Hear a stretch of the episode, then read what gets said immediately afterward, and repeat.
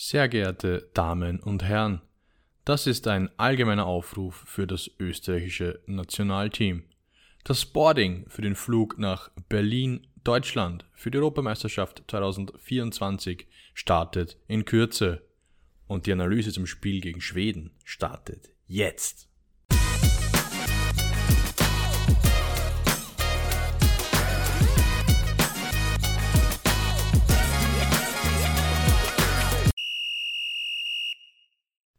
Herzlich willkommen zum Fußball-Podcast Ballkontrolle. Ich bin immer noch Tom Steiger und bei mir Mann, der seit gestern Abend sein Knäckebrot nur noch mit Liebdauer verspeist. Michi Pinter, Servus Michi. Guten Tag, geehrter Tom. Servus und hallo, liebe Zuhörer und Zuhörerinnen, lieber Tom. Ich glaube, äh, wir sind gestern Abend alle vorm Fernseher gesessen. Du auch, wie ich das auch Völlige weiß. Ekstase. Völligste Ekstase. Wir haben das Spiel verfolgt. Dieses Spiel lautete Schweden gegen Österreich, ein ganz wichtiges Spiel in der EM-Qualifikation. Und dementsprechend Yes. nehmen wir heute auf am 13. September, einen Tag nach diesem wichtigen Spiel in der EM-Quali. Absolut richtig, Michi. Ähm, ja, dann würde ich sagen, gehen wir gleich in Medias Res, da haben wir gar nicht viel um, wie der Österreicher sagt, äh, und starten wir mit dem Spiel, mit der Analyse. Ähm, grundsätzlich mal für mich eine Überraschung, dass der Baumgartner nicht gespielt hat, der von uns eigentlich äh, so ein bisschen rein reklamiert wurde in den letzten Wochen, ähm, hat sich dann wieder mal der äh, Herr Rangnick für den Marcel Sabitzer auf links entschieden, äh, was vor allem ja dir nicht so taugt, weil es einfach nicht seine Position ist. Ja, Ähm, aber Rangnick äh, hat es ja nachher auch erklärt, dass Baumgartner Genau. während der Woche Ja. wieder was am Oberschenkel gespürt hat und deswegen einfach auch nicht fit Richtig. genug für so ein Spiel war. Dieser Kniff war neu oder zumindest ein bisschen anders als zuletzt und ansonsten eigentlich die Aufstellung, die von uns auch favorisiert wurde. Wenn wir es kurz durchgehen, im Tor Alex Schlager, rechts Bosch, dann hinten Linat Alaba Mwene, äh, im Zentrum mit äh, Xaver Schlager und Seiwald, dann auf den Außen mit Leimer und Sabitzer und vorne drin Gregoritsch und dann Nautovic. Ähm, Ja. Man muss Start in die da ganz Ja. einfach sagen, außer jetzt Baumgartner, den du schon angesprochen hast, ist das die stärkste Aufstellung, die Österreich aktuell hat. Ja. Ähm, wenn Ja. wir jetzt gar nicht auf System eingehen von den Namen von den äh, einzelnen Spielern, ist das ähm, ist das das, was man erwarten konnte. Lean hat dann so ist so Mhm. eine so eine Tagesfrage, die immer wieder mal anders beantwortet werden wird wahrscheinlich. Ich habe es aber im Letz-, in der letzten Folge wahrscheinlich auch so ein bisschen vorausgesagt, weil ich eben extrem viel Ahnung habe. ähm, dass Linhardt starten wird, hat er auch gemacht ähm, und dann so diesmal nur auf der Bank nach seinem eher dürftigen Auftritt gegen ähm, Moldau und ansonsten ja äh, Sabitzer und Leimer und Mhm. Seiwald und Schlager im Mittelfeld, das, das ist genau das, was man erwarten durfte und eben Baumgartner, ähm, der aber angeschlagen gefehlt hat, beziehungsweise eben Yes, auf der Bank äh, gesessen ist, glaube ich, oder? Bank war er, ja. Bank war er, aber dann am Schluss auch nicht reingekommen, weil er eben angeschlagen war und der Spielverlauf, respektive das Ergebnis dann es nicht mehr erforderte, dass er ins Spiel kam. Aber äh, Anfangsphase, Nationalteam ähm, und wenn ich das dann ein bisschen in der Retrospektive betrachte, ist es so, dass ich sage, in den ersten 15, 20 Minuten ähm, hätte ich geglaubt, dass es schiefgehen kann äh, in Schweden, weil wir taktisch teilweise nicht auf der Höhe waren. Der Start in den ersten zwei, drei Minuten war vielversprechend mit zwei guten Offensivaktionen, aber dann für mich eine eklatante Szene nach knapp fünf Minuten, ähm, wo Bosch viel zu hoch steht, viel zu weit aufgerückt ist im Offensivspiel ähm, und dann hinten plötzlich nur mehr eine Zweierkette äh, war und dann gab es ein 3 gegen 2 Überzahlspiel für die Schweden, wo äh, Gyökeres, glaube ich, dann zum Abschluss kam. Ähm, da finde ich, wenn Bosch, explizit diese Situation, wenn Bosch so hoch auch äh, anschiebt, aufrückt, ähm, die Kette verlässt, dann hätte ein Sechser das im Blick haben müssen. Beide Sechser weit weg von der Innenverteidigung. Viel zu großes Loch, das war erste Halbzeit oft der Fall. Ähm, und somit dachte ich, dass es da in eine Richtung gehen kann, äh, wo es, ja, pro Schweden läuft. Äh, weiß nicht, Michi, siehst du das auch so?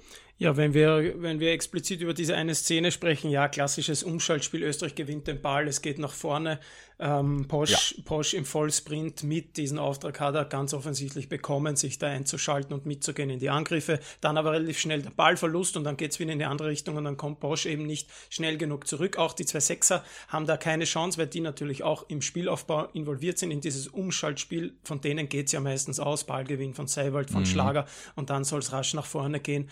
Ähm, und die Schweden machen das dann gut, äh, wechseln die Seite und dann eben diese, diese große Chance von Kirkeres, glaube glaube ich, war es.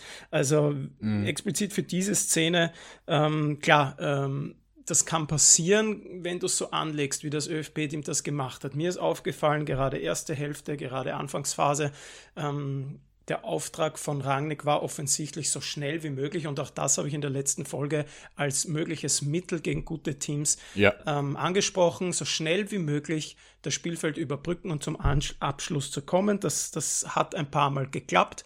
Ähm, bei Ballgewinn wurde schnell umgeschalten, wurde, wurde versucht, schnell nach vorne zu spielen mit wenigen Pässen.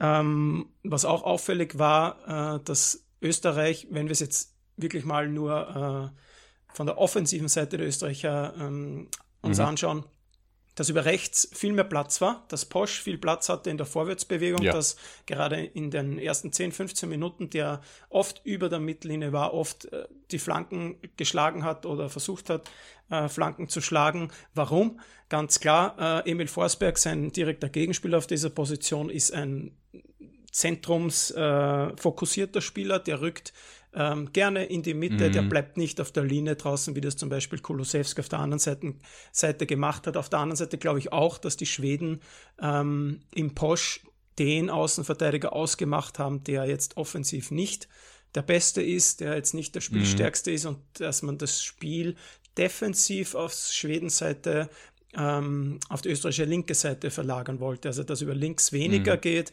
so, und, und dafür Porsche mehr Platz hat, der im Normalfall damit weniger anzufangen weiß. Also das war in den ersten 15, 20 Minuten eklatant. Ich glaube, dann haben die Schweden ein bisschen ähm, umgestellt, haben, haben auch die rechte Seite ein bisschen besser zugestellt. Mhm. Ähm, dann gab es für Porsche offensiv dann auch weniger. Und wenn wir uns jetzt Österreichs Defensive anschauen, dann hast du es schon richtig gesagt, da war teilweise viel Platz zwischen den Linien, da konnten die Schweden äh, gut durchspielen, haben das auch. Und da muss ich jetzt mal auch eine Lanze für die Schweden brechen. Ich glaube, dass die erste Halbzeit richtig, richtig gut gespielt haben. Ja. Ähm, zweikampfstark, laufstark, Absolut. variabel, ähm, mit, mit einigen guten Chancen, mit immer wieder diesen Flanken aus dem Halbfeld. Ähm, und da komme ich jetzt auch zu dem Punkt, der mir gar nicht gefallen hat in der Defensive der Österreicher, und zwar, dass ganz viele Flanken nicht verhindert wurden. Die Schweden durften mhm. zu oft flanken, ähm, auch wenn ein Gegenspieler da war, den Ball blocken hätte können oder, oder besser in den Zweikampf kommen hätte können, ist das nicht passiert. Und so kamen relativ viele Flanken ins Zentrum, egal aus, ob aus dem Halbfeld oder eben ähm, von der, von der, von der äh, Torauslinie ähm, und in der Mitte war man dann oft ungeordnet. Die kamen dann auch immer wieder ja. zum Kopfball. Äh, können wir froh sein, dass die den nicht gut genug platziert haben oder gedrückt haben, dass das alles relativ einfache Bälle dann für, für Schlager im Tor mhm. waren. Aber insgesamt, ja, ähm, die Schweden gut. Erste Hälfte, Österreich auch, ja, okay. Man hat dagegen gehalten. Man hat es gerade in den ersten 10, 15 Minuten auch offensiv gut versucht. Ähm, und aber defensiv zu viele Nachlässigkeiten. Also da konnte man froh sein, dass man nicht mhm. äh, mit 0-1 oder 0-2 gleich einmal in Rückstand geraten ist. Michi, was mir auch gar nicht gefallen hat in der ersten ja, halben Stunde, war das Offensivspiel im letzten Drittel. Die zwei Stürmer vorne äh, sehr, sehr eng beieinander, ähm, mhm. was wie eine Vorgabe wirkte äh, von, von Rangnick, teilweise für mich. Dann äh, ist Gregoritsch meistens auf die 10 gerutscht, dass man so diesen ja. äh, Spieler hat, der den Ball verlängert und man automatisch den Ball zu halten, um zu entlasten. Ähm, für mich war das dann aber so, dass du diese Umschaltmomente dementsprechend dann nicht nutzen hast können, weil dir teilweise auch die schnellen Spieler gefehlt haben. Weil Anautovic nicht der schnellste ist, Gregoric nicht. Leimer über rechts viel probiert, wenig gegangen, muss man sagen. Sabitzer kaum ins Laufen gekommen über die linke Seite, die war oft auch äh, verwaist in Sachen, ähm, ja, da kam der Ball einfach nicht hin, äh, ging sehr viel dann über rechts, über Leimer, übers Zentrum immer wieder. Ähm, aber ja, es, es, die Ballstaffetten in der Offensive hielten sich sehr in Grenzen, es, mhm. auch von hinten raus, Alaba teilweise, ähm, wie man es eigentlich nicht kennt von ihm, äh, immer wieder zu lange am Ball eingedreht, zurück zum, zum Tormann, zu Schlager gespielt, äh, dann auch oft den Pressball gehabt, weil er der äh, schwedische Stürmer attackiert hat. Ähm, also da hat ein bisschen gehapert von hinten raus generell und, und das letzte Drittel war für mich nicht gut besetzt und äh, es wurde auch nicht gut umgesetzt in der Bewegung ähm, zwischen den Ketten, da bleibe ich dabei. Äh, vor allem, weil es eben die Stürmer so eng gemacht haben. Also ich, ich, ich wurde nicht ganz schlau draus, warum man ähm, und weiß nicht, vielleicht, vielleicht kannst du da ein bisschen das, das aufdröseln, warum man, wenn man äh, so defensiv äh, hochgeschossene Verteidiger hat, warum man dann die Stürmer so eng beieinander hat, dass man das Spiel eigentlich nicht breit zieht, äh, nicht in die Länge zieht, keine Lücken reißt und keine Räume aufmacht. Das ist für mich nicht nachvollziehbar und deswegen hat es auch eigentlich nicht geklappt im Offensivspiel in der ersten Halbzeit. Mhm. Also ich, da hast du absolut recht. Ähm, ich glaube, das war auch nicht der Plan, dass die Stürmer ähm, so nah beisammen stehen. Mhm. Ähm, auch das hast du richtig gesagt. Äh, Gerade defensiv war es dann ein 4-2-3-1. Gregoritsch hat sich immer wieder auf die 10 ja. fallen gelassen. Dann hat das im Grunde auch ein bisschen besser ausgeschaut, auch wenn wir dann den Ball gewonnen haben. Mit beiden Stürmern auf einer Linie vorne war es was, was schwach, was, was nicht etwas, das äh, die Schweden irgendwie in Gefahr bringen hat können. Ähm, auf der anderen Seite hat es vor allem erste Halbzeit meiner Meinung nach, und das, ich glaube, das ist auch eine, eine sehr exklusive Meinung, weil davon habe ich heute noch nicht viel gelesen, bin ich der Meinung, dass die Schweden, und jetzt sage ich es noch einmal, in der ersten Hälfte richtig gut gespielt haben. Also taktisch. Ich absolut richtig. Ja, absolut nur richtig. dass in den ja. Medien, und da kommen wir nachher auch noch dazu, ähm, kein Wort über den Gegner verloren wird, sondern nur, was Österreich ähm, schlecht gemacht hat und was Österreich dann besser gemacht hat mhm. in der mhm. zweiten Hälfte. Mhm. Ähm, dass die Schweden in der ersten Hälfte gut waren, ähm, in einem Heimspiel die aktivere Mannschaft waren und defensiv gut gestanden sind, bis auf ein, zwei Situationen. Das ähm, wird nicht so häufig erwähnt. Ich will es hier tun. Das ist einer der Gründe, warum es für Österreich in der ersten Hälfte schwierig war, äh, in einem vollen Stadion ähm, in ähm, in, in, in Stockholm da äh, groß aufzutrumpfen. Was mir auch aufgefallen ist, kein Pressing. Also Österreich hat nicht mhm. angepresst, ähm, hat die Schweden das Spiel von hinten heraus machen lassen. Das ist okay gegen eine schwedische Mannschaft, die da jetzt nicht ihre größten Stärke hat. Ähm, genau das, Michi, kurz und dann verstehe ich es eben nicht, dass solche Situationen entstehen und die waren zwei, dreimal, dass die Schweden, wenn wir den Ball haben, im, im, im, im Halbfeld, im Mittelfeld, wir den Ball haben, den Ball verlieren, plötzlich in Überzahl spielen. Das verstehe ich dann nicht, wenn wir schon nicht dieses Pressing spielen, dass wir uns defen ja. äh, defensiv dann nicht absichern, dass die Sechs nicht positioniert ist, äh, dass kein Dreieckspiel entsteht, auch in der Defensive nicht, dass kein Absichern ist zur Innenverteidigung, dass die Außenverteidiger zu hoch stehen. Ähm, das sind dann Aktionen und Aspekte im Spiel, die verstehe ich nicht. Wenn du eigentlich, wie du richtig gesagt hast, die Schweden eigentlich ein bisschen kommen lässt und dann nicht dieses mhm. Pressing spielt. Das liegt, glaube ich, auch daran, dass ähm, eigentlich hätte ja die Aufstellungen so ein 4-2-2-2 sein sollen. Und zwar dass Sabitzer und Leiner, mhm. Leimer tatsächlich ein bisschen in die Mitte rücken und die, und die Flanken ein bisschen verwaist lassen. Ähm, mhm. Rangnick hat nach dem Spiel gesprochen, dass wir in der ersten Halbzeit es nicht geschafft haben, den Spielaufbau über die beiden Zehner zu machen. Da habe ich mich mal im mhm. ersten Moment gewundert, wen meint er denn da? Wir hatten doch keinen Zehner ja. am Feld. Ja, also positionsmäßig. Und damit äh, gehe ich davon aus, dass er wollte, dass Sabitzer und Leimer, und das sind ja auch zwei Zentrumspieler eigentlich, ähm, mhm. nicht Flügelspieler sind, äh, vor allem nicht in der Defensive, sondern dann äh, in die Mitte rücken, haben sie selten gemacht, muss man dazu sagen. Erste Hälfte mhm. habe ich kaum gesehen, dass und dann, und, und dann mich nur kurz, dann kommt auch dazu, wenn du das System spielst mit dem Zweien vorne drin hinter den Stürmern, Sabitzer und Leimer, dann ist es so, was wir auch gesehen haben, dass die, dass die Außenverteidiger hochstehen und dann hast du hinten einen, einen eigentlich im defensiven äh, Verbund äh, nach vorgeschoben im Offensivbereich eine Zweierkette, die dann aber abgesichert werden müsste von einem Sechser und das ist nicht passiert und deswegen gab es oft dieses Unterzahlspiel. im, im, Gegenpressing der Schweden. Ja, und auf der anderen Seite sind die Außenverteidiger jetzt nicht äh, dann plötzlich im, äh, im linken Mittelfeld und rechten Mittelfeld herumgelaufen. Also da, hat's, da hat ja. vieles äh, mannschaftstaktisch nicht gepasst. Und wir haben dann mhm. nach wenigen, nach 15, 20, 25 Minuten wurde uns immer wieder Ralf Rangnick ein, äh, eingeblendet und der, der schon diskutiert hat mit seinen Co-Trainern und, und ähm, da hat man schon gesehen, er überlegt, was er ändern muss, was er ändern kann, weil da wirklich mhm. nicht alles ineinander gegriffen ist. Ähm, was ich auch noch kurz erwähnen will, ist, dass die Schweden auch gutes Gegenpressing gespielt haben, also Ball weg, ähm, Ballverlust mhm. und dann aber sofort wieder drauf. Ähm, und dann, wir hatten diese eine gute Chance von Anatovic in der 15. Minute, wo es mal Platz ja. da war, wo es mal gut gespielt war mit ein, zwei Pässen über die Seite und dann ein richtig starker äh, Rückpass in den Rückraum von, von Posch auf Anatovic, der den richtig gut auch direkt nimmt, aber dann abgefälscht wird. Das war so im Grunde die einzige richtig gute Chance in Hälfte 1, weil da auch das Umschaltspiel gut geklappt hat, dass äh, ganz eindeutig der Plan war, dieses mit ein, mhm. zwei, drei Pässen vors Tor kommen, wie das auch das, ähm, das Tor gegen, gegen Moldau so entstanden ist. Also das war augenscheinlich, dass man das wollte. Auch, auch Sabitzer hat immer wieder versucht, schnell nach vorne zu spielen, hat dann eben nicht sonderlich gut funktioniert, weil eben vorne auch wenig ja. Anspielstation, wenig Leute mitgegangen sind. Gerade ab der 30. Minute habe ich mir aufgeschrieben, ideenlos, kopflos, mutlos, konzeptlos. Also da war mhm. ich, glaube ich, gerade in einer Phase, wo es mir nicht wirklich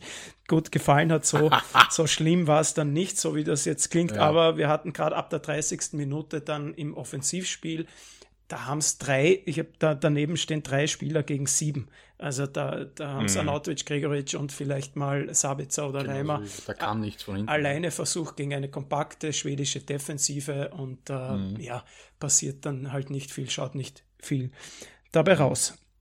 Mich nur kurz immer noch zwei äh, explizite Szenen dafür äh, notiert, äh, wo auch das taktische Verhalten für mich äh, und, die, und die Balance zwischen Defensive und Offensive gar nicht funktioniert hat. Das war äh, kurz, äh, wie du richtig vorher gesagt hast, knappe halbe Stunde. Schlager, äh, gleiche Höhe wie Seiwald. Schlager hat den Ball, führt ihn, geht ins 1 gegen 1 Tripling, verliert den Ball, Umschaltspiel der Schweden. Ähm, eigentlich die, die Kette des Mittelfeld ultra schnell überbrückt der Schweden und dann hast du wieder das Unterzahlspiel der Österreicher, dann hast du wieder den Konter der Schweden, die das Gott sei Dank nicht gut ausgespielt haben. Und dann für mich eklatant war die 35. Minute ein Corner für Österreich das dürfte einstudiert gewesen sein. Ich glaube, Alaba auf Leimer, der zurück auf Alaba. Der sucht Posch, was, was ich nicht ganz nachvollziehen kann, am, am 16er Eck draußen nach dem Corner, um möglicherweise abzuschließen direkt. Und dort ist aber keiner. Da, da, ist niemand. Mhm. Und dann gibt's den Konter und dann hab, das ist für mich nicht nachvollziehbar. Dann haben wir den, einen Corner, eine Standardsituation. Generell im Fußball für mich ein, eine, eine Entscheidung, die ich nie ganz verstehen werde, warum man den Corner unbedrängt, unnötig abspielt und dann so vertändelt und somit riskierst du ja immer mehr den Konter. Und den, den sind dann gelaufen und den haben sie zum Glück auch wieder nicht gut ausgespielt. Aber das sind Situationen, mhm. mit denen, glaube ich, Rangnick nicht zufrieden sein kann, äh, auch wenn es einstudiert war, da, da hat da hat's nicht gepasst und ich glaube, das waren auch äh, Momente, die er in der Pause angesprochen hat, weil es dann, und jetzt kommen wir gleich dazu, sukzessive nach äh, Seitenwechsel einfach besser wurde und Österreich wieder ähnlich wie gegen Moldawien, nur noch eklatanter ein anderes Gesicht gezeigt hat für zumindest 25, 30 Minuten. Das hat dann gereicht, ähm, dass man die Schweden biegt. Ja, ähm, ja, dann kommen wir gleich zur zweiten Hälfte und ich sag's gleich voraus, yes. El, El Skeptico ist in der Haus, ähm, weil äh, alle total euphorisch sind ob dieser zweiten Hälfte. Ähm, ich habe mir nur aufgeschrieben, Fehler Schweden, Tor Österreich, Fehler Schweden, Tor Österreich, Fehler Schweden, Tor Österreich und plötzlich steht es 3-0 und damit ist die Partie gelaufen. Ja, alle sagen Michi, so. Da möchte, da möchte, da möchte dir ein, ein, ein Optimist entgegen, äh, Optimist entgegen äh, wenn es so wäre, äh, durch Fehler passieren Tore. ja, das ist absolut richtig. Aber ich gehe nicht ganz mit mit der absolut positiven äh, Analyse von allen Medien, äh, von vielen, mhm. vielen Fans, die sagen, zweite Hälfte war richtig, richtig gut. Ähm, da war der Spielverlauf sehr, sehr gut. Ja, ja da kommen Spielglück, wir gleich. extreme Spielglück dabei. Wir beginnen wieder gut, so wie eigentlich auch das war schon unter Foda so, auch um, um den mal jetzt irgendwann auch mal positiv zu erwähnen, dass wir in den ersten fünf, zehn Minuten einer Partie und einer zweiten Hälfte immer sehr, sehr gut gestartet sind, immer versucht haben, aktiv zu spielen, äh, vorne drauf zu gehen, ja. gleich mal äh, gleich mal Akzente zu setzen. Meistens Fast immer hat es nichts gebracht. Wir haben ganz, ganz selten dieses frühe Tor erzielt. Auch unter Rangnick äh, tun wir das nicht. Aber wir kommen gut aus der, aus der Hälfte, aus der Halbzeitpause, genauso wie wir auch gut in die Partie gestartet sind. Ähm, in den ersten 15 Minuten wird daraus aber, aber nichts gewonnen. Und dann kommt eben diese 53. Minute, ähm, dieses mhm. 1 zu 0. Ähm, Xaver Schlager, glaube ich, Einwurf äh, äh, oder Posch-Einwurf. Xaver Schlager nimmt sich den Ball an, äh, dreht sich einmal, spielt ihn wieder zu Posch und plötzlich hat Posch alle Zeit der Welt, allen Platz der Wahnsinn, Welt. Ja, ja. Am Flügel im, in der Nähe des gegnerischen Strafraums. Also für mich eklatanter Abwehrfehler der Schweden. Da ist ein einziger Vor allem nach, einem, nach einem stupiden Einwurf, das muss man dazu sagen. Ja. Also nicht irgendwie ausgespielt, nicht irgendwie ein taktischer Kniff, das war ein stupider Einwurf. Ja, genau. Ein, ein, ganz normaler Einwurf auf den ersten, der da rangelaufen kommt. Der, der kann sich mal den Ball annehmen, wird nicht mal bei der Ballannahme äh, stark attackiert von einem Verteidiger, der sich dort irgendwie um drei Spieler kümmern muss. Das heißt, der muss, mhm. der rennt mit, mit Schlager raus, äh, deckt den quasi ab, äh, will ihn dann oder attackiert ihn dann so halbherzig, der Ball kommt weiter zurück zu Posch und dann weiß der auch nicht, was er tun soll. Soll er rausgehen, soll er den, den, den Flankenspieler blocken, soll er äh, Schlager decken, dahinter ist, glaube ich, noch ein Österreicher, also es ist eins gegen drei, ja. der weiß gar nicht, äh, was er machen soll und macht dementsprechend auch nicht das Richtige, weil viele richtige Entscheidungen gibt es da nicht. Dann kommt die Flanke natürlich sehr gut äh, und dann wieder Herr Gregoritsch, ich mir gedacht, also ich weiß gar nicht, wo er es gelernt hat. Entschuldige, lass mich kurz noch. Ja, ja. Ähm, schon dieses du, 1 zu 1 gegen Moldau, dieser aktive Weg zum Tor und jetzt dasselbe, mhm. nur eben nach einer Flanke dass er, dass er diese ein, zwei, drei Meter noch, noch ansprintet und, und voll in diesen Kopfball geht, während die Verteidiger alle nur warten auf, auf den Ball, um, um ihn rauszuköpfeln. Da ist er aktiver yes. als seine Gegenspieler. Klar, muss er als guter Mittelstürmer auch machen. Er orientiert sich zum Ball, die, die Verteidiger äh, da ist es genau umgekehrt, da, da, wartet man oft auf den Ball und geht nicht aktiv zum Ball und dann köpfelt er den halt super rein und damit steht es 1 zu 0. Wunderschönes Tor. Und heute habe ich gelesen, das wollte ich nur anmerken, vor ich bei einem äh, Facebook-Kommentar hat einer geschrieben, ähm, er Krägerl äh, gleicht ein bisschen den, der RCR7, also Flugzeug, oh Flugzeug Ronaldo in der Höhe stehen. Ja, ja, also in der genau. Luft stehend mit äh, zwei Meter Luftstand hat er den da rein. Also der absolut passende Vergleich. Absolut richtig. Wenn, wenn Ronaldo das hört, irgendwo in Saudi-Arabien, der denkt kommt er sich zu Fuß zurecht. daher. Ja, ja. genau. Wahnsinn. Aber das sagt wieder so viel aus über, über diese mhm. Euphorie, die plötzlich ja. sofort wieder ja. da ist und das stört mich extrem. Denn plötzlich, mhm. okay, ähm, einen Schritt zurück. Wir gewinnen 3 zu 1 in Schweden. Das ist stark. Das ist nicht selbstverständlich. Das ist richtig gut. Ja, war auch von uns nicht so erwartet. Wir haben unsere Tipps abgegeben, da war zweimal mhm. ein X dabei oder ein knapper Sieg, aber dass es dann nach äh, 70 Minuten, 80 bis zur 90. 3-0 steht, äh, war so nicht mhm. zu erwarten. Aber sofort sind die Fans und die Medien wieder so, ja, jetzt werden wir Gruppensieger und äh, ich warte nur auf die Schlagzeile Geheimfavorit auf den EM-Titel, sowas und wir fahren nach Deutschland. Sagt ja auch Rangnick, wir wollen eine gute Rolle bei der Europameisterschaft ja, okay. spielen. Und das heißt nicht, dass wir in der Gruppenphase ausscheiden werden. Ja, das ja? ist auch der Anspruch, das ist auch okay so. Aber ich, ich bin ja. der Meinung, dass da ganz, ganz schnell ähm, schon wieder, schon wieder Luftschlösser gebaut werden, denn nach der ersten, mhm. nach der ersten Halbzeit, wenn du dir die, die Einträge angesehen hast im Social Media, war das alles sehr negativ. Ja, wieder mhm. Scheißleistung, gerade aufbauend auf diesem 1 zu 1 äh, gegen Moldau, ähm, geht ja. wieder nichts. Und dann machen wir eben diese drei Tore und plötzlich sind wir wieder die beste Mannschaft der Welt. Also mhm. mir geht das eindeutig zu schnell. Ähm, zu schnell schwarz-weiß, auf alle Fälle. Absolut, ja. Vor allem, wenn wir jetzt uns auch noch die nächsten Tore anschauen. Yes. Das ist richtig. Ähm, 2-0 habe ich mir aufgeschrieben, glaube ich, war das 56. Ja, 55. Äh, ja. ja, 55. Ja. Äh, da gibt es den Ballverlust der Schweden ähm, und dann hast du das, das 5 gegen 3 Offensivspiel. Ähm, und dann macht es aber, glaube ich, Sabitzer leitet weiter auf äh, an Notovic und der aus der Drehung. Das muss ich sagen, das war extrem stark. Also dieses Tor jetzt in der Entstehung nicht zwangsläufig, weil, und da komme ich jetzt dazu, äh, Leimer, das, also da gibt es eine Situation im Strafraum 3 gegen 1 für Österreich. Mhm. Und Leimer schafft es, in diesem Offensivangriff eigentlich zu beenden, indem er den einen Schweden anschießt bei dieser Flanke. Äh, und dann kommt der Ball auf Umwegen zu Savica, weil der Schwede nicht klären kann und dann leitet er von Autovic weiter und der schließt trocken ab. Und da bin ich wieder voll bei dir. Das war ja nicht mal gut rausgespielt. Es war nicht gut rausgespielt, es war Glück dabei, Spielglück dabei mhm. und wahrscheinlich auch das Glück, äh, dass wir nach dem, nach dem frühen Tor in der zweiten Halbzeit gleich das zweite draufgelegt haben und das war in Wahrheit der Neckbreaker für die Schweden. Ähm, in allen Belangen, auch spielerisch waren sie dann völlig weg, äh, wird dann ein bisschen im Hoch, aber bin ich absolut bei dir. Wir haben nicht vollends überzeugt und die Tore nicht gut herausgespielt. Klingt blöd, äh, klar, beim 1-0 kann man sagen, schöne Flanke, super Kopfball, richtig.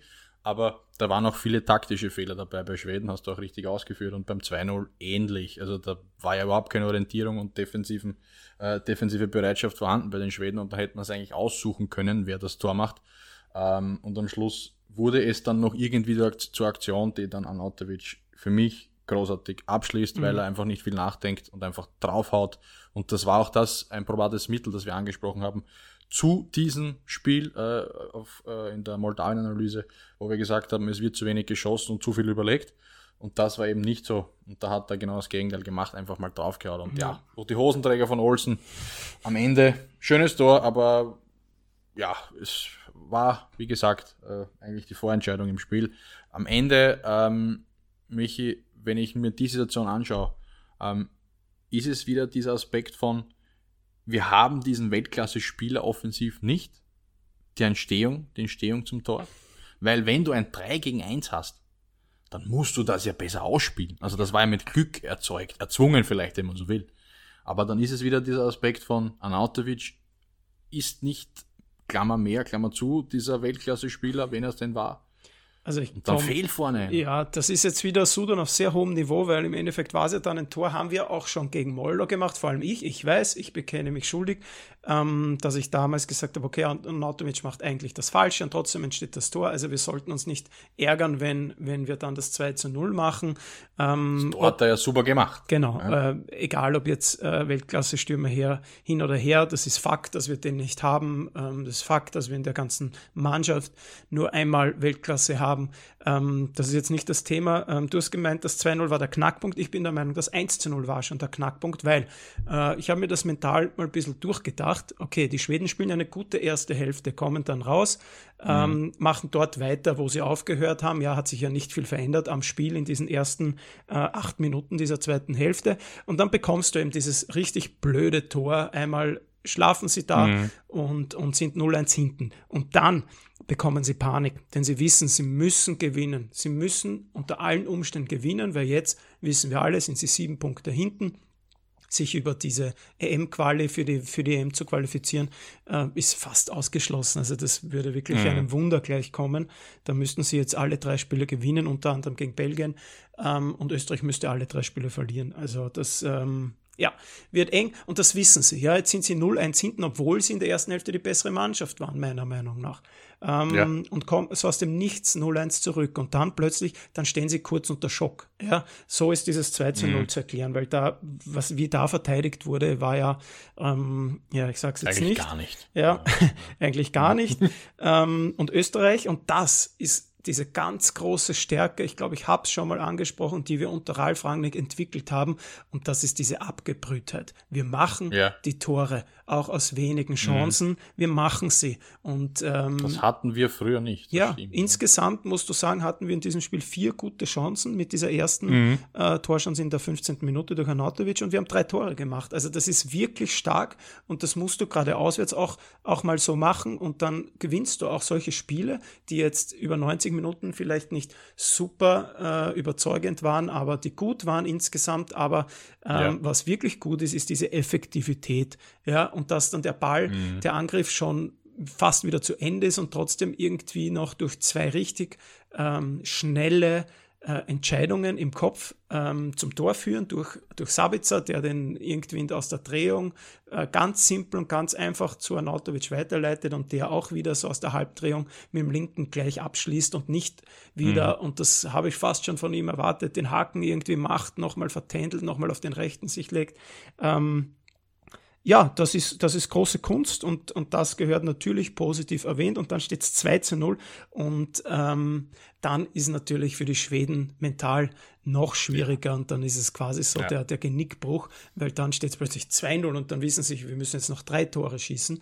Ähm, ja. ja, also ich glaube, die standen kurz unter Schock und waren kurz mit dem Kopf nicht da, sondern okay, wir müssen jetzt plötzlich ab jetzt, äh, 53. Minute, voll attackieren und wir müssen jetzt sofort diesen Ausgleich schießen, damit wir dann genug Zeit mhm. haben, den Führungstreffer oder den Siegtreffer zu erzielen.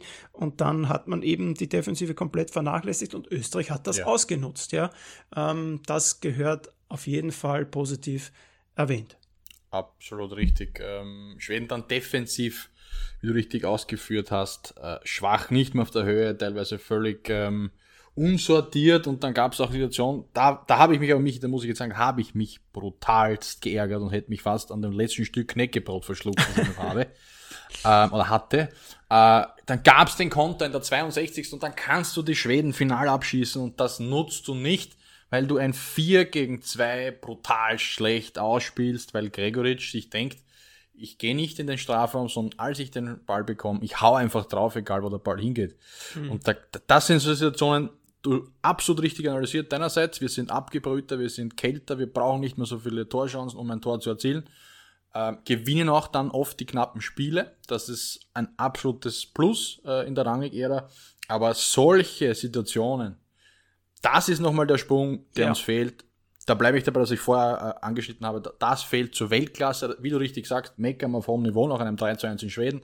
Aber an solchen Situationen erkennst du dann, dass dir zur absoluten Weltspitze im Fußball noch ein großes Stück fehlt am Ende. Ja, absolut, bin ich bei dir. Also dann, wir sind clever, aber wir könnten natürlich noch cleverer sein. Und dann ähm, ja. ähm, geht's, geht's noch weiter nach vorne, aber ähm, ja, nochmal meckern auf hohem Niveau. Stell dir vor, yes. wir machen dann aus diesen Szenen auch noch die Tore. Dann gewinnen wir ja jedes Spiel 5 zu 0. Also da, da hat ja. der, der Gegner dann auch. Wer soll uns stoppen? Da hat, da hat dann der Gegner auch noch was dagegen und, ähm, ja. und natürlich passieren auch im Offensivspiel Fehler. Es ist nur menschlich, dass man da nicht immer alles richtig macht. Ähm, und in dem Fall, ja, war es zu verkraften. Ich glaube, nach diesem 2 zu 0 hat sich das Spiel auch gedreht, ähm, ja. weil die Schweden dann nicht nur defensiv sehr ähm, sehr wackelig waren, sondern auch offensiv kein Konzept mehr hatten. Ähm, irgendwie mhm. hat man komplett die Taktik verloren. Man wusste, okay, wir müssen jetzt mehr machen. Ähm, man hatte vielleicht sogar noch den Glauben, äh, dieses Spiel drehen zu können nach einem 0 zu 2. Warum nicht? Hat schon oft genug gegeben, vor allem zu Hause. Die Fans waren da. Ähm, aber man hat dann geglaubt, okay, mit der Spielweise, wie wir es in den ersten 60, 50, 60 Minuten gemacht haben, wird uns das nicht gelingen, gelingen, weil bis jetzt haben wir auch kein Tor erzielt. Also haben sie dann diese Taktik scheinbar über Bord geworfen und äh, haben es dann irgendwie ein bisschen planlos versucht und daher wurden sie dann auch kaum noch gefährlich. Und auf der anderen Seite, Österreich hat das Momentum ausgenutzt und plötzlich haben wir die Zweikämpfe gewonnen, die Kopfbälle gewonnen, äh, diese Presser gewonnen und plötzlich ging das alles so ein bisschen in unsere, unsere Richtung. Wir waren oben auf, sind quasi auf der Welle geschwommen, um jetzt drei, vier äh, Metaphern in Folge daraus zu hauen. Ähm, und, und plötzlich lief's relativ easy. Michi Gregoritsch hat ja. nachher im Interview gesagt, er hatte zu keiner Zeit in diesem Spiel das Gefühl, hier heute verlieren zu können. Ja, mhm. weiß nicht, wo er erste Hälfte war. Ähm, wahrscheinlich mhm. war da äh, überwiegend dieses Gefühl aus der zweiten Hälfte. Und so hat es dann auch ausgeschaut. Also auch zu Hause hatte ich in dieser zweiten Halbzeit, gerade nach dem 2-0, gerade in dieser ja. Phase zwischen 2-0 und 3-0, beziehungsweise ja. kurz nach dem 3-0 bis zur 80. circa hatte ich nie das Gefühl, dass da noch irgendetwas passieren könnte, mhm. ähm, weil Österreich es dann gut gemacht hat, defensiv, offensiv jetzt dann nicht mehr allzu viel äh, äh, gemacht hat, wozu auch bei 3-0 ähm, und, und man sich auf jeden Fall gesteigert hat zur ersten Hälfte, aber durch den Spielverlauf in Hälfte 2, ähm, ich sage es noch einmal, war das dann auch taktisch nicht mehr allzu schwer und ich, hab, ich konnte da noch mhm. nicht mehr viel rauslesen, was da jetzt ähm, groß geändert wurde, vor allem, weil, weil viele auch schreiben, ja, in der Halbzeit hat, hat Rangnick wieder Wunder gewirkt, hat wieder, hat, hat, hat umgestellt und dann ist in der zweiten Hälfte besser gelaufen. Das sehe ich nicht was so. Was zum Geier hat er verändert? Er hat, ich, ich glaube, er hat eine Motivationsspeech gegeben äh, in der Hälfte, hat, hat gewisse ja. Dinge angesprochen, wie man sich vielleicht besser positionieren kann. Er hat jetzt systemmäßig nichts umgestellt, er hat personell nichts umgestellt gespielt in der Halbzeit. Ich glaube, er hat einfach nur noch mal gesagt, Leute, bisschen mehr, wir müssen besser in die mhm. Zweikämpfe kommen, wir müssen die, äh, die Angriffe besser ausspielen, wir müssen mehr zum Abschluss kommen ähm, und wir müssen, wir müssen die Räume defensiv äh, kleiner halten äh, und Flanken verhindern. Alles, was erste Hälfte nicht gut war, das wird angesprochen haben. Ich glaube nicht, dass er jetzt seinen ja. Zauberstab ausgepackt hat ähm, und, und da jetzt großartig wieder taktisch was verändert hat. Ja, wir wissen, dass er das kann, auch während des Spiels oft macht. In dem Fall, glaube ich, ähm, gerade weil es die ersten acht Minuten in dieser zweiten Hälfte eben genauso waren wie erste Hälfte. Das war ein ausgeglichenes mhm. Spiel. Ähm, und dann eben diese, diese zwei Tore, diese Doppelpack innerhalb von drei Minuten, der natürlich uns absolut in die Karten gespielt hat. Genau, ähm, so ja. Und dann fällt eben. Und dann noch das 3-0, genau, nicht, oder? Das 3 zu 0 wieder defensiv. Puh. Also ich weiß nicht, was die Schweden beruflich machen. Defensivspieler sind sie. Dafür werden sie offensichtlich nicht bezahlt. Fleisch auf Fischverkäufer, ja. ähm, Aber Michi, nur kurz, das ist eben der Punkt, warum wir gesagt haben, Vene sollte spielen über links. Die Dynamik, die Aggressivität, ähm, ja, eigentlich ja, aber hat er bis dahin. Auch, ich habe mir auch aufgeschrieben, Vene offensiv, Fragezeichen, Fragezeichen, Fragezeichen, irgendwann im Laufe der ersten Hälfte. Also das war sein einziger Ausflug äh, ja. in die gegnerische Stimmt Hälfte auch, gefühlt. Ja. Also offensiv hat er, hat er gar nichts gebracht, liegt auch daran, dass er sehr beschäftigt war mit Kolosewski, der sehr, ja. sehr gut war, erste Hälfte vor allem, äh, sehr gefährlich was für war. Mich, mich, für mich eben der Fehler war, weil Bosch, also was, was ich bei Vene erste Halbzeit sehr gut gefunden habe, defensiv, dass er sich um die Defensive, um seinen Kernaspekt in der Aufgabe als Linksverteidigers äh, gekümmert hat und Bosch oft zu hoch gestanden ist. Und da sind wir gleich ganz kurz nur. Stefan Bosch, deine Meinung zum Spiel? Zwei, drei Sätze dazu. Würde mich interessieren. Ich glaube, er hat eines seiner besseren Spiele gemacht. Ähm, also ich bin da ein bisschen anderer Meinung. Ich glaube, der hatte einfach den Auftrag, auch so hoch zu stehen. Ähm, wenn er den Platz hat, dass er, gerade wenn du sagst, Leimer und Sabitzer sollen die 10 sein und reinrücken, dass dann, dass dann Posch, der gegen, gegen Forsberg spielt und Rangne kennt Forsberg natürlich sehr, sehr gut. Der weiß, mhm. dass der in die Mitte zieht, der weiß, dass Posch Platz haben wird und äh, man hat es gesehen, alleine an dieser Szene in, in Minute 5, dass Posch den Auftrag hatte, mit in den Angriff zu gehen und seinen Platz dort zu nutzen. Das hat er über 90 Minuten oder sagen wir über die ersten 60 Minuten äh, versucht umzusetzen. Das finde ich, hat er gut gemacht. Klar, ähm, er ist jetzt nicht, er ist ein Innenverteidiger, ein Gelernter, er ist jetzt nicht der, der sofort wieder hinten ist, der da ähm, eine mhm. Pferdelunge hat, dass er dass er da sofort auch gleich wieder hinten absichert, wenn er mal vorne ist. Also natürlich gibt es dann diese, diese ähm, diesen Platz hinter ihm, wenn er mal aufgerückt ist, den hat, haben die Schweden ab und zu gut bespielt, dann zweite Hälfte gar nicht mehr, da war er dann auch ein bisschen defensiver, waren wir auch schon 2-0, 3-0 vorn, also da war es gar nicht nötig. Ich glaube, er hat ein gutes Spiel gemacht, es war natürlich nicht sehr gut, wie das viele sagen, äh, habe mir mhm. diese Einzelkritiken in den, in den Online-Medien äh, durchgelesen. Da hat Posch durchgehend ein 1 bis 2, unter anderem auch ein Arnautovic, über das will ich dann auch noch kurz reden. Ähm, also das waren so für uns äh, laut Medien äh, und Fans so die, die Schlüsselspieler bei dieser Partie. Ähm, er hat's gut gemacht. Ja, also ich bin durchaus mhm. positiv gestimmt. Du offensichtlich nicht, sonst würdest du mir nicht diese Frage stellen. Ich habe mich eigentlich teilweise furchtbar geärgert. Eben aufgrund der ersten Halbzeit, okay, das ging nicht in die Hose, äh, aber wenn es in die Hose geht, jetzt nach knapp Viertelstunde 2-0 für Schweden. Aufgrund dieser, klar war es ein taktischer Kniff wahrscheinlich, dass er hoch äh, stehen soll und, und, und sich ins äh, Angriffsspiel mit einschalten soll. Aber ich bleib dabei. Die Kernaufgabe eines Verteidigers, wenn es darum geht, in Schweden nicht zu verlieren, ist es, äh, sein Positionsspiel zu halten. Ja, dann sagt das, das Ralf Rangnick, weil äh, ja, Stefan ich, Bosch ich, ist jetzt sicher keiner, der von sich aus ähm, so offensiv agiert. Also der ist ja, ja.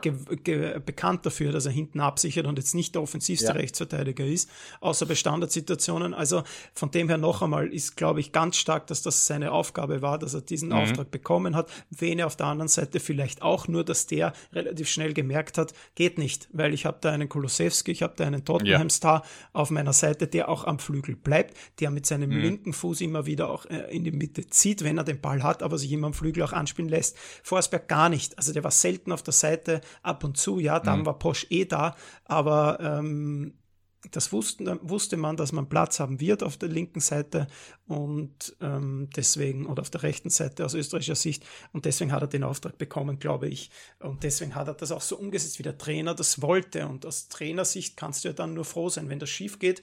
Taktischer Fehler des Trainers. Mhm. Ja, ist es nicht. Das stimmt, das stimmt. Ja, das stimmt. Äh, alles richtig gesagt, Michi. Ja. Meinen Ärger in Ehren, den, den, den stellen wir hinten an. Den braucht auch keiner. Wir haben 3-1 gewonnen am Ende. Das, das, das steht. Ähm, und nur kurz noch zum 3-0 noch. Äh, das ist eben der Aspekt, warum wir, äh, vorher kurz angeschnitten, Vene eigentlich vorziehen gegenüber Wöber. Ähm, weil er dann auch diese Aktionen hat, auch wenn es nur eine ist, aber das war dann mit wohl bei 3-0 ist der endgültige Deckel am, auf der Partie in der 68. Ja. Minute. Ja, ich finde, das hat ähm, er überragend gemacht, weil er diesen Raum sieht ja. und den attackiert. Also Richtig. diesen Lauf hat er nicht ein der einziges bleibt Mal drauf, der bleibt gemacht. drauf, stoppt nicht er ab. Sieht, er, er, muss den ja auch nicht machen. Er ist Linksverteidiger, es steht ja. 2 zu 0. Ähm, er sieht aber, der Raum ist frei und entscheidet, er macht das jetzt und er, er geht diesen ja. Weg und, und kriegt auch den Ball und dann natürlich auch äh, Ballmitnahme äh, ins äh, den ersten Verteidiger abhängen und dann den zweiten, dass er da noch in die Mitte zieht und nicht irgendwie den Ball in die Mitte nudelt ähm, mit dem linken Fuß ähm, ohne viel Kraft. Äh, alles richtig gemacht, zieht dann das Foul mhm. Äh, und, und gehört absolut ihm.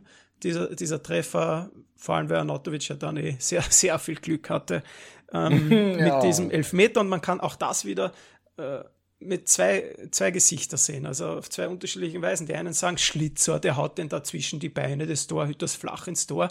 Auf der anderen Seite, und das ist meine Meinung, extremes Glück. Also den schießt er wieder so lässig. Also ich könnte mich nicht an einen Elfmeter erinnern, oder in, in dieser Höhe, in dieser nicht mal Halbhöhe, der Torhüter den Ball ja. zwischen die Beine ja. bekommt. Ich könnte mich nicht erinnern. Also was, also der, was Olsen in der Hinpartie gehalten hat, hat er jetzt das Pech, dass er nicht gehalten ja. hat. Das hat sich jetzt ausgeglichen. Ähm, da hat er über seinem Niveau gespielt. Heute hat er, war, hat er keinen Fehler gemacht, aber er hatte einfach das Pech, gerade bei diesem Elfmeter, dass er den nicht hält. Weißt, würde meinen, ich glaube, das war 70. oder so. Ähm, ja, äh, 69. Ich glaube 68. Ja. schon 69. Ähm, ja. Wenn er den hält, dann gibt es das vielleicht noch einmal ähm, so, so äh, ein Aufschwung für die schwedische Mannschaft, so jetzt erst recht. Äh, auch die Fans sind dann wieder da und dann muss man aufpassen, weil wenn dann eventuell so vier, fünf Minuten später das 2-1 fällt, mhm. wird es wirklich happig in, in, in Schweden. Yes, ähm, von dem her, ja, Glück gehabt, Elfmeter gemacht, muss er auch machen. Ähm, und dann können wir auch gleich dazu kommen, dass auch Marko Nautovic in den meisten äh, Kritiken ein sehr gut bekommen hat. Warum? Mhm. Weil er zwei Tore geschossen hat. Sonst war für mich nicht, nicht vorhanden. Aber absolut richtig, sicher. Ja, er macht, er ist unser Stürmer Nummer eins und er macht zwei Tore und damit äh, hat er eine gute Partie absolviert. Aber wenn du jetzt äh, spieltaktisch und, und, und generell aufs ganze Spiel schaust, war er nicht wirklich vorhanden, war nicht viel ins Angriffsspiel integriert. Ähm, und hatte jetzt auch nicht seine großen Momente. Äh, ja, der Abschluss beim 2-0 war, war gut, war sehr gut. Äh, der Elfmeter war glücklich, aber muss er auch mal machen. Von dem her hat er jetzt seine zwei Treffer. Eine, eine sehr gute Leistung war das definitiv nicht. Ich würde es ihm eine, einen Dreier geben. Äh, er war, es war befriedigend. Also jetzt. Magst du, magst, Michi, magst du gleich einen Noten vergeben an das ÖFB-Team, wenn du schon so anfängst mit, äh, mit dem Ja, da, Kurz, machen wir es genau, machen wir es schnell. Ähm, da kommt, ich habe es ich hab's auch schon abgestimmt online. Ähm, das, da habe ich mir gedacht, ja, bravo, El Skeptico. Ähm, Das darf keiner mitbekommen. Ich versuch, Muss die Schulappe wiederholt werden. Ja, das nicht. Ein Fünfer hat es nicht gegeben, aber ein paar Vierer habe ich, habe ich durchaus dabei gehabt. Okay. Ähm, ja, aber ja. wahrscheinlich zu negativ. Ja, man muss mhm. immer wieder festhalten, das war ein guter Gegner und das war ein schwieriges Spiel und man hat trotzdem gewonnen und insgesamt eine gute Leistung abgerufen und über 90 Minuten waren wir wahrscheinlich auch die bessere Mannschaft. Aber ja, yes. gehen wir es schnell durch. Äh, Schlager im Tor. Hm. Also ich jetzt. Ja, na, wir beide, oder? Magst du nicht? Ja, ja, ja, ja, na, oh ja, oh ja, ich, ich, ich schlage im Tor hat gut gemacht, zwei. Ja, gut, äh, nur kurz was dazu. Sehr sicher, hat Ruhe ausgestrahlt, auch yes. am Ball, äh, mit dem Fuß am Ball, mit dem Ball am Fuß, so. Ähm, und alles, was es zu halten gab, hat er festgehalten. Äh, einmal, glaube ich, kurz Probleme gehabt mit einem Schuss. Ansonsten auch die Kopfbälle, alles, alles sicher gehalten und vor allem beim Rausspielen äh, hat er mir ein sehr gutes Gefühl gegeben. Mhm, vor allem erste Halbzeit sehr, sehr, sehr stabil. Ja, Posch. Ich, ich, ich ring mich dazu durch und sage Durchschnitt 3, 3, 3. Ich gebe ihm eine 2, wir haben ihn schon besprochen. Philipp Linhardt. Alright. Ebenso 3. Ja, 3 unauffällig, aber trocken runtergespielt. Yes. Ich kann mich erinnern an eine Szene, wo er da, wo er, ich glaube, als erste, erste Hälfte, wo es seinen, seinen Schnittball gibt, ein langer Ball, wo er kurz überlegt, ob er dorthin soll. Mhm. Ähm, gut, dass er es gemacht hat, dass er dann durchgezogen hat, ähm, weil sonst äh, wäre er zu spät gekommen. Ähm, ja, drei, ganz klassische drei. David yes. Alaba, Capitano. El Capitan, äh, ja, wie, wie ich es am Anfang gesagt habe, wirkte ein bisschen, ein bisschen, bisschen, bisschen, wenn man es bei Alaba sagen kann, verunsichert die erste Halbzeit oder nicht so im Spiel, wie man es von ihm gewohnt ist. Am Ende, ja, war er wieder der klassische Kapitän, ist vorangegangen, aber am Ende steht für mich auch ein Dreier. Ich sehe es gar nicht so. Also ich muss sagen, ich, er hat mir gut gefallen über 90 Minuten. Ähm, ich sehe es jetzt mhm. gar nicht so kritisch, wie das viele tun oder wie du das tust. Ähm, ich würde ihm auch einen Zweier geben, weil ich habe auch den Spielaufbau mir, mir genauer angeschaut, weil der eben nicht geklappt hat gegen, gegen Moldau. Ähm, und er hat mhm. viele gute vertikale Pässe durch die Schnittstellen gespielt, hat immer wieder so die Angriffe eingeleitet, ja defensiv äh, den ein oder anderen ähm, Hänger drin gehabt, beziehungsweise unsicher gewirkt, aber über 90 Minuten waren da ganz viele positive Aktionen, von dem her ein Gut auch von mir für David Alaba. David, Alright. du bist mein Boy. Fanboy Michi Pinter. Ja, ja nein, nein, äh, ja. Man weiß es nicht. Weiter, Philipp Wene. Philipp Wene. Ja, jo, äh, gut. Der hat mir gut gefallen, weil er es äh, in der Defensive stabil gemacht hat. Offensiv, ja, er hatte nur eine Aktion, die war absolut grandios am Ende. Und für mich ist es ein Zweier für mich ist es ein Dreier. Ich glaube, dass da mehr geht, dass du äh, vielleicht auch ein leichteres Spiel hast, erste Hälfte, wenn du als Linksverteidiger auch den Kulusewski ein bisschen defensiv äh, binden kannst. Das hat er gar nicht gemacht. Ähm, von dem her mh, mm, Dreier, ja, fast drei mhm. Minus sogar. Also ich bin da, da kommt El Skeptico zum ersten Mal mhm. raus. Äh, da warte ich mehr. Der kann auch mehr, der muss sich auch mehr trauen, ähm, weil jetzt geht's dann gegen Belgien, also da geht's dann gar nicht. Ähm, mhm gegen Schweden kann man auch offensiv als Außenverteidiger was machen. So groß war der Druck dann auch nicht. Ja, er hat defensiv seine Aufgaben erfüllt. Äh, auch nicht immer, denn die Flanken sind trotzdem auch gekommen. Ähm, mhm. Von dem her, ja, drei Minus. Alright. Conny Leimer. Recht Mittelfeld. Der Conch bekommt von mir auch einen Dreier. Viel probiert, äh, viele Wege gegangen, wie immer, eine Laufmaschine. Ähm, taktisch war es okay, aber es ist in der Effizienz auch auf, ja, okay, er hat das was war es, 2-0 von Anatovic, glaube ich, gell? Ja, 2-0 von Anatovic hat, hat er vorbereitet, mehr oder minder mit diesem ja. ja. komischen Flankenball. Aber vor allem erste Halbzeit ist kaum Effizienz passiert, wenig gelungen und somit ja ein Dreier am Ende nach 90 Minuten, würde ich sagen. Ja, bei mir drei bis vier sogar. Ich habe hohe Ansprüche mhm. an Conny Leimer. Ähm, es ist ihm nicht viel geglückt. Ich glaube auch nicht, dass das seine die beste Position ist, auf die er spielen könnte. Ich sehe ihn da definitiv zentraler auf der 6, auf der 8, da so rechts so ein bisschen den Flügelstürmer teilweise. Ja, das ist nicht seins, aber das wird seine Position eben sein in diesem österreichischen Nationalteam. Er kann mhm. das auch, also er ist ja so ein variabler Spieler, dass er das gut kann. Ähm, aber es ist ihm nicht viel gelungen. Man hat auch gesehen, er im Zweikampf, ja, er ist ein, er gewinnt Zweikämpfe, aber er kann jetzt keinen Spieler überlaufen oder tech, mit mhm. Technik ausspielen. Das ist nicht sein es Spiel. Es wirkt so, dass er immer im Vollsprint ist, aber ja, Aber dieser Vollsprint nicht, nicht, dieser nicht dieses genau. Riesentempo hat. Ja. Genau. Und eben Richtig. durch Technik und, äh, und und Schnelligkeit kann er eben keinen Gegenspieler überspielen und das verlange mhm. ich aber von einem Offensivspieler und deswegen ähm, war das nicht so glücklich. Ich habe äh, ich, normalerweise von der Leistung her ja ein, ein, klarer Dreier, aber von dem, was ich von ihm erwarte und was auch kann, der mhm. spielt beim FC Bayern München. Ähm, drei Minus auch bis hin zu vier, weil einfach wenig gegangen ist, aber dafür mhm. konnte er nichts. Er hat sich wie immer reingeschmissen und war natürlich auch läuferisch, kämpferisch einer unserer besten, klar. Ähm, mhm. Aber spielerisch äh, ging nicht viel.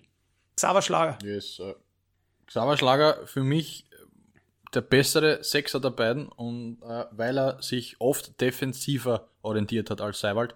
Ähm, und vor allem, wenn Schlager den Ball hatte, das war drei, viermal der Fall, Seiwald fast gleiche Höhe gestanden, was für mich nicht geht. Wenn beide Sechser auf gleicher Höhe stehen, hat man dann gesehen, dass wir diese äh, Gegenangriffe schnell gefahren sind und schnell auch überspielt worden sind, dieses Zentrum im Mittelfeld. Mhm. Ähm, somit Xaver Schlager für mich war es ein Abräumer wie immer, ist nicht so zur Geltung gekommen, ein braver Spieler äh, auch in diesem Spiel, ähm, weil auch Ekdal und Kajust, finde ich, bei Schweden ähm, nicht zur Geltung gekommen sind mhm. und das ist wahrscheinlich ein Grund, warum Schlager dann für mich ja. ähm, den Zweier bekommt. Ja, absolut, aber bei mir ein Dreier, ähm, war unauffällig, hat seine Arbeit geleistet, klar, aber war jetzt auch äh, im Spielaufbau und nach vorne ist ihm auch nicht viel ge gelungen, obwohl ich eine Szene mhm. schon auch noch ansprechen will, nämlich beim 2 zu 0.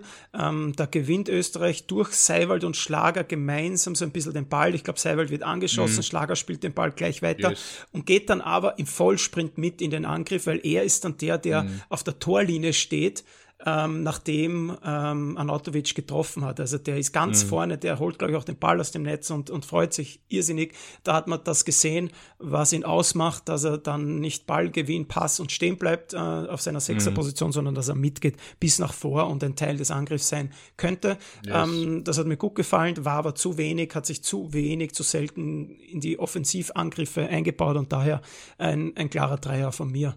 Niki mhm. Seiwald ja, habe ich ein bisschen anklingen lassen schon. Ähm, hat mir vor allem erste Halbzeit im taktischen Bereich nicht so gut gefallen. Da hat, glaube ich, auch äh, Rangnick teilweise, wie du vorher auch schon richtig erwähnt hast, ein paar Kniffe versucht von außen, dass sie äh, versetzt stehen, ähm, um eben, wie vor uns schon ausgeführt zuvor, ähm, nicht so schnell und äh, gleich überspielt zu werden.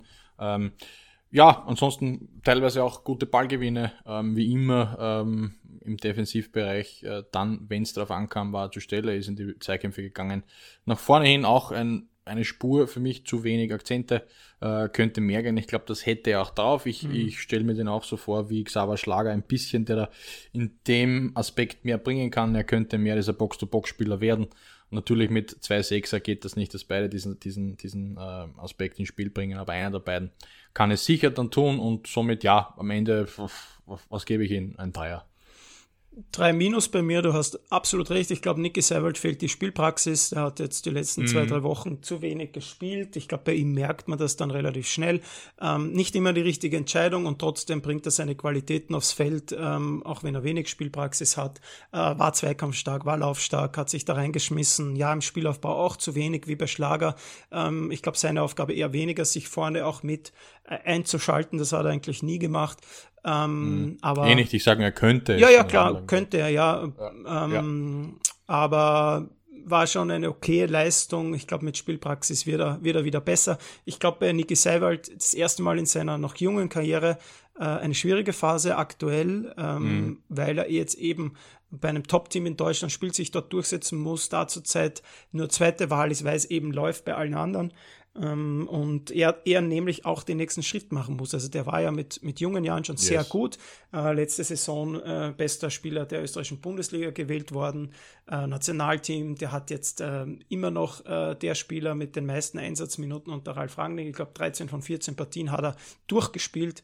Ähm, also ja, der ist absolut gesetzt, aber er muss sich weiterentwickeln, er muss diesen nächsten Step machen, auch wenn es nur ein kleiner ist. Und das kann er natürlich nicht, wenn er die Spielpraxis bei Leipzig mhm. nicht bekommt, wird sich aber äh, ändern. Habe jetzt erst kurz ein, ein Interview von, äh, vor kurzem ein Interview von Christoph Baumgartner gehört, der ja auch bei Leipzig aktuell außen vor ist, nicht viel spielt. Der sagt, ab, ähm, ab äh, November gibt es gibt es äh, immer ähm, englische Wochen, gibt es immer zwei Spiele pro Spiel und sie werden da alle auf ihre Einsatzzeit kommen. Und da musst du rotieren, du brauchst den großen Genau, das heißt, das ähm, die wissen schon ganz genau, äh, was sie da machen und äh, spätestens dann ist Niki Seiwald auch wieder, wieder voll da. Ist er eh schon. Also, das ist alles mhm. wieder Meckern auf hohem Niveau. Der ist für sein Alter ein richtig guter Sechser, der wenig Fehler macht, der, der seine Leistung immer auf den, auf den Platz mhm. kriegt. Erinnert mich so ein bisschen an Stefan Ilsanker, nur in gut. also nur in, nur in, nur in besser. Also von, von der Qualität einfach ein Step drüber. Ja. Äh, Ilsanker hat ja auch meistens abgeliefert im Nationalteam, obwohl er nicht mhm. viel gespielt hat im Verein. Aber wenn, ja. der hat seine Aufgaben erfüllt. Von Seiwald kann man natürlich mehr erwarten, als von einem Ilsanker spielerisch. Ähm, ja. Und deswegen tun wir das auch und deswegen kriegt er einen 3 Minus, da geht mehr Niki. Mhm. So, Marcel Sabitzer. Boah. Ich, ich, ich habe schon die ganze Zeit, also während du geredet hast, überlegt, was ich dem Marcel Sabitzer geben soll. Ja, schwierig. Ähm, weil er, und das ist unser leidiges Thema, weil er auf links einfach verloren ist, weil über links offensiv, vor allem erste Halbzeit, eigentlich, ich könnte mich nicht erinnern, dass da überhaupt irgendein Angriff über links passiert ist, der ansatzweise gefährlich wurde. Ähm, also verschenkte Position, äh, wenig im Spiel. Er hat dann teilweise probiert, sich, wie du vorher richtig gesagt hast, in dieses 4-2-2-2, äh, dass er dann hinter Anautovic und Gregovic schon ein bisschen den Raum sucht. Ähm, ein, zwei Mal aufs Tor geschossen, zu zentral, habe ich mir notiert, aber mhm das ist eben nicht seine Position. Das gefällt mir nicht, das gefällt uns nicht, das gefällt wahrscheinlich am Ende auch, glaube ich, trotzdem nicht Ralf Rangnick, aber er hatte sonst keine echte Alternative, wenn Baumgartner nicht wirklich fit ist. Ja.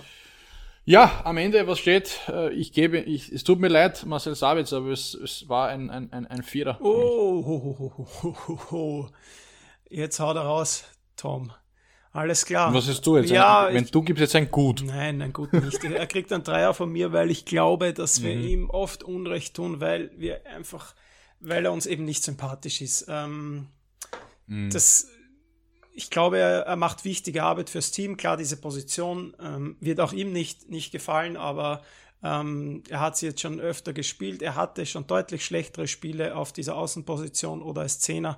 Ähm, es gibt eben für ihn gefühlt keinen Platz im, im zentralen Mittelfeld. Ja. Also da sehe ich sogar Leimer ja. noch vor ihm, wenn es ins Zentrum mhm. geht. Ähm, und wenn Baumgartner da ist, bin ich sowieso gespannt, wer da rausrotiert.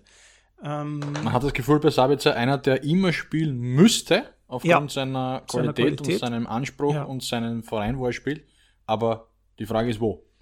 Ja, das, das, ist Gott sei Dank nicht unsere Aufgabe, das zu entscheiden. Ja. Dafür wird ein, ein, ein Deutscher ähm, sehr, sehr gut bezahlt. Ähm, mhm. Ja, ich glaube, er macht wertvolle Arbeit. Er war auch bei den Angriffen meistens dabei. Ja, auch beim 2 zu 0 ist er da im Strafraum drinnen, äh, spielt diesen, diesen guten Ball auf Anatovic, ähm, mhm. Kommt auch zu Abschlüssen. Also ich glaube, ein Spieler, den du in dieser Partie auch nicht missen wolltest, obwohl er jetzt nicht großartig aufgefallen ist. Ein Vierer war sicher nicht. Ähm, also ein, ein, ein, Dreier für, für den Marcel. Soll ich es revidieren? Nein, bleib dabei. Shit, ist, Shitstorm ja, zu erhalten. Ich glaube, ja. Die, die Zuhörerinnen und Zuhörer kennen unsere E-Mail-Adresse ähm, tom.steiger.ballkontrolle.at. Genau diese. Ähm, da bekommst du dann alles und kannst antworten. Ich, ich glaube, wir müssen ja. keine Angst vor einem Shitstorm haben. Wäre cool, wenn sich Marcel Sabitzer melden würde. Das würde mir taugen, weil dann laden wir ihn ein und reden drüber. Vielleicht kann er da ja einiges genau. klarstellen. Ähm, aber ja, ich, ich bin ihm positiver gewogen, als ich das in der Vergangenheit war, weil ich einfach sehe, dass er sich reinhaut, dass er, dass er ja, von der Qualität seines Spiels ja. äh, bessere ja. Leistungen im Nationalteam und was mir auch aufgefallen ist, der war äh, unter Foda. Äh, gefühlt nur jede zweite Partie dabei, weil er dann plötzlich eine Zahnoperation hatte oder weil er wieder mhm. irgendwo angeschlagen war. Jetzt, ähm, seit ein, zwei Jahren, ist der durchgehend dabei und spielt. Ähm, ich glaube, der hat mhm. wieder Gefallen am Nationalteam gef gefunden und deswegen ähm, ja, sollten wir ihn vielleicht nicht zu kritisch sehen. Wir werden das in den nächsten Spielen beobachten und vielleicht, ähm, mhm. und ich sage das, also ich bin ja einer der größten Marcel Sabitzer Kritiker, die es gibt, weltweit.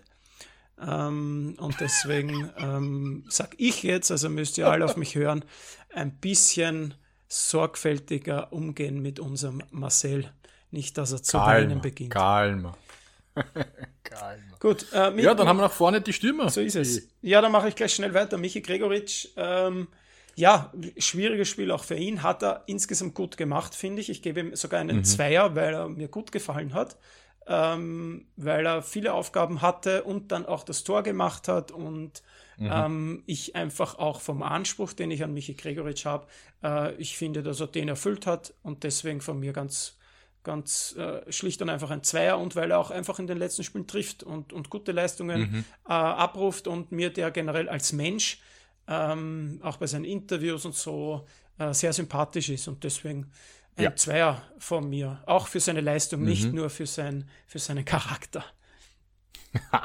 ja, ähnlich Michi bei mir. Bei mir kriegt er zwar nur unter Anführungszeichen einen Dreier, ähm, weil vor allem die erste Halbzeit, da war, da war zu wenig im Sinne von, äh, wenn ich schon vorne zwei solche Brocken habe, wie Gregoric und Anatovic, dann müssen beide äh, den Zweck erfüllen und den Ball halten. Das haben wir ja, gar nicht aber geschafft. dafür kann er ja nichts. Wenn er keinen Ball passen. bekommen hat, dann kann er ja nichts. Ja, dafür. das stimmt schon, aber es waren drei, vier Aktionen dabei, wo, wo sie dann nicht gestaffelt gestanden sind, ja. was Rangnick versucht hat auszubessern. Das sind so Kleinigkeiten, die weißt du, ich als Stürmer, Ex-Stürmer, da bin ich, da bin ich kritisch. Was hast du, was hast du für eine Torquote äh, in deiner Karriere? Ich? Ja. Hast im Training mal äh, ich, doppelt ich hab, getroffen, kann mich erinnern, oder? Im, im, im, im, im, im, ich habe 1,37, also so oft habe ich getroffen pro Spiel im Schnitt.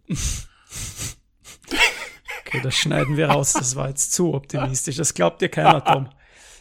Ja, eh, man muss aber ein bisschen über den, über den Bug schießen. Na, äh, Gregoritsch, er, wie du richtig sagst, er hat, er hat äh, gut gespielt, er hat sich reingehauen, ähm, er war aktiv, ähm, er hat das Tor gemacht, also wunderschön gemacht. Und es war das 1 zu 0 und, und den muss er und nicht machen. Und das war das wichtige 1 genau, zu 0. es war der Dosenöffner. Aber dennoch, dennoch, Michi, für mich ein Dreier ja, am Ende. Weil, weil, ja, vor allem wegen der ersten Halbzeit. Anautovic, mache ich jetzt schnell noch, äh, Marco Anautovic wird abgefeiert in den Medien aufgrund seiner beiden Tore.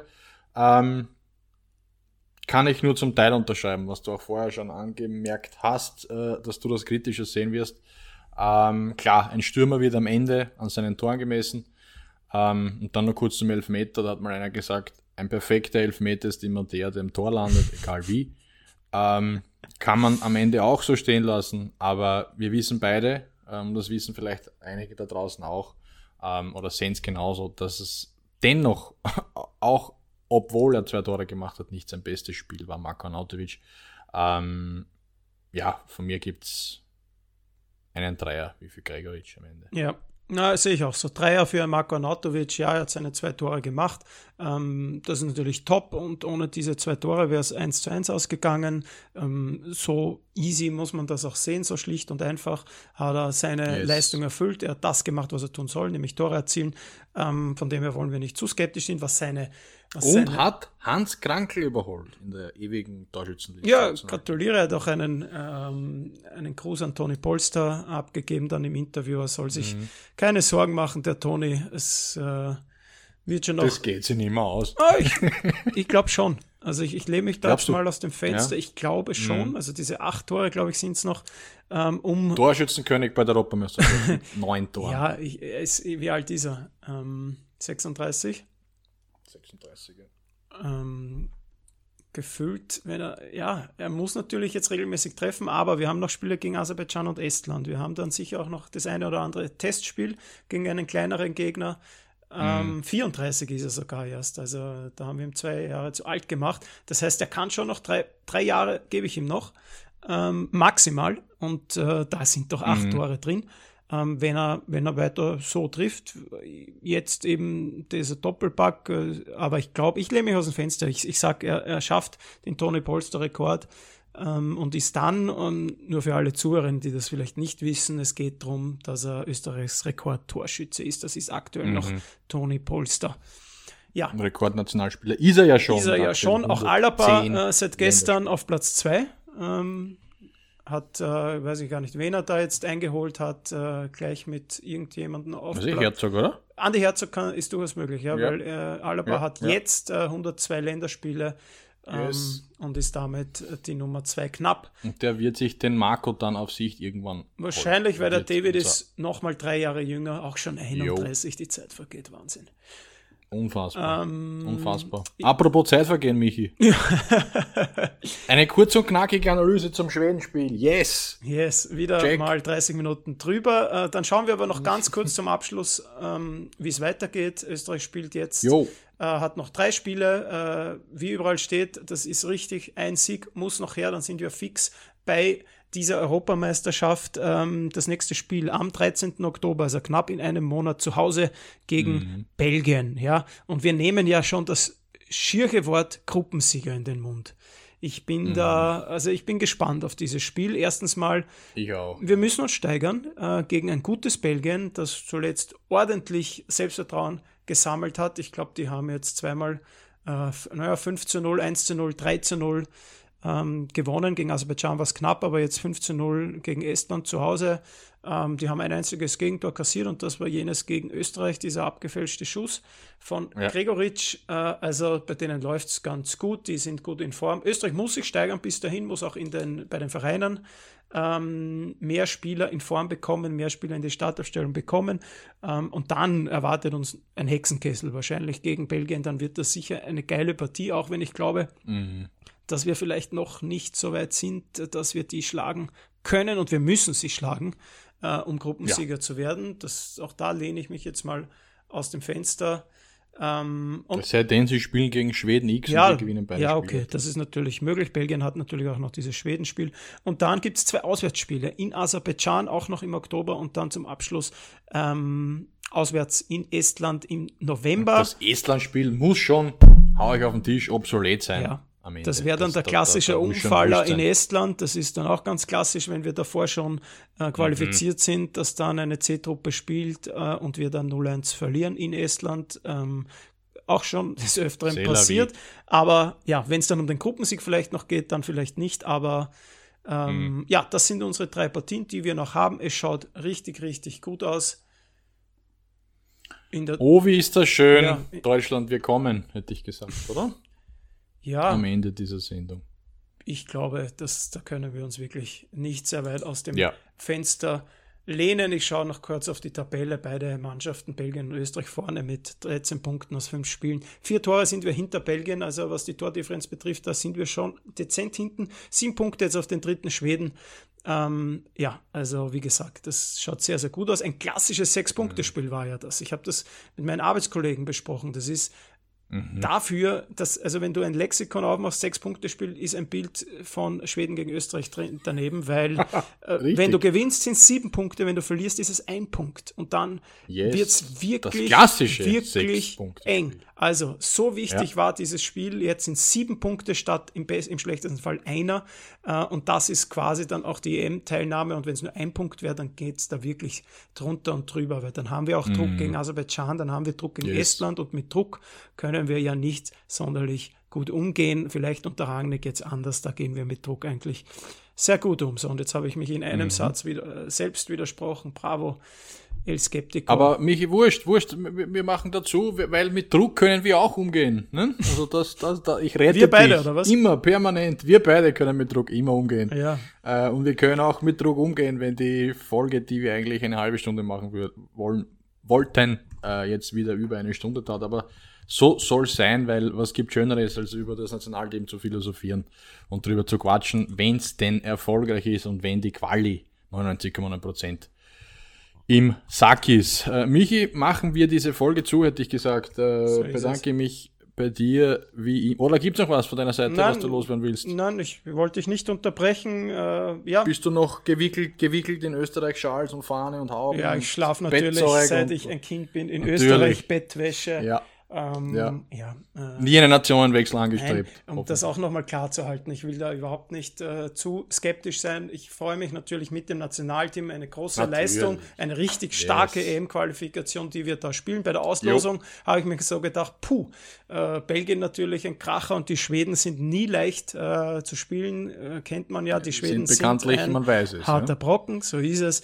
Ähm, und damit ist es auch das- Shoutout to Hans Huber, Ja. der uns auch hört, angeblich. ja, das letzte Mal, dass wir harter Brocken sagen, dann jetzt war es das letzte Mal. Ähm, Ja. Jo, also wir freuen uns natürlich, wir sind, wir sind genauso hyped, dass es zur Europameisterschaft geht. Dort wollen wir dann eine noch bessere Rolle spielen, als wir das bei der letzten EM getan haben. Auch das ist ja eine Sache für sich. Da könnten wir auch eine ganze Folge äh, drüber quatschen, ob das wirklich so geil war, was damals passiert ist oder nicht. Ähm, ja, alles gut. Gute Leistung in Schweden, 3 zu 1 Sieg, Deckel drauf und jetzt äh, konzentrieren wir uns schon auf Ende. dieses Belgien-Match und ähm, da freue ich mich schon drauf, weil das wird, glaube ich, äh, richtig, richtig heiß. Weil stell dir vor, wir schlagen die dann. Stell dir das vor. Aber dann fahren wir wahrscheinlich als EM-Favorit äh, nach Dann Deutschland. sind wir auch in dem, beim, bei den Buchmachern wahrscheinlich ganz weit vorne. Aber geil wär's, weil dann feiern wir 1,5 die EM-Quali im unser eigenen Stadion und das wäre natürlich sensationell. Ja, absolut brutal geil. Ja. Absolut geil. Da brauchen wir nicht reden, Michi. Was auch geil ist, unsere Folge hoffentlich für die Hörerinnen und Hörer und unser Podcast an sich. In diesem Sinne, Michi, dir vielen Dank, weil du vorher gesagt hast, gute Leistung von Österreich. Das war's auch von dir. Dir gebe ich heute einen Einser, der einzige Einser.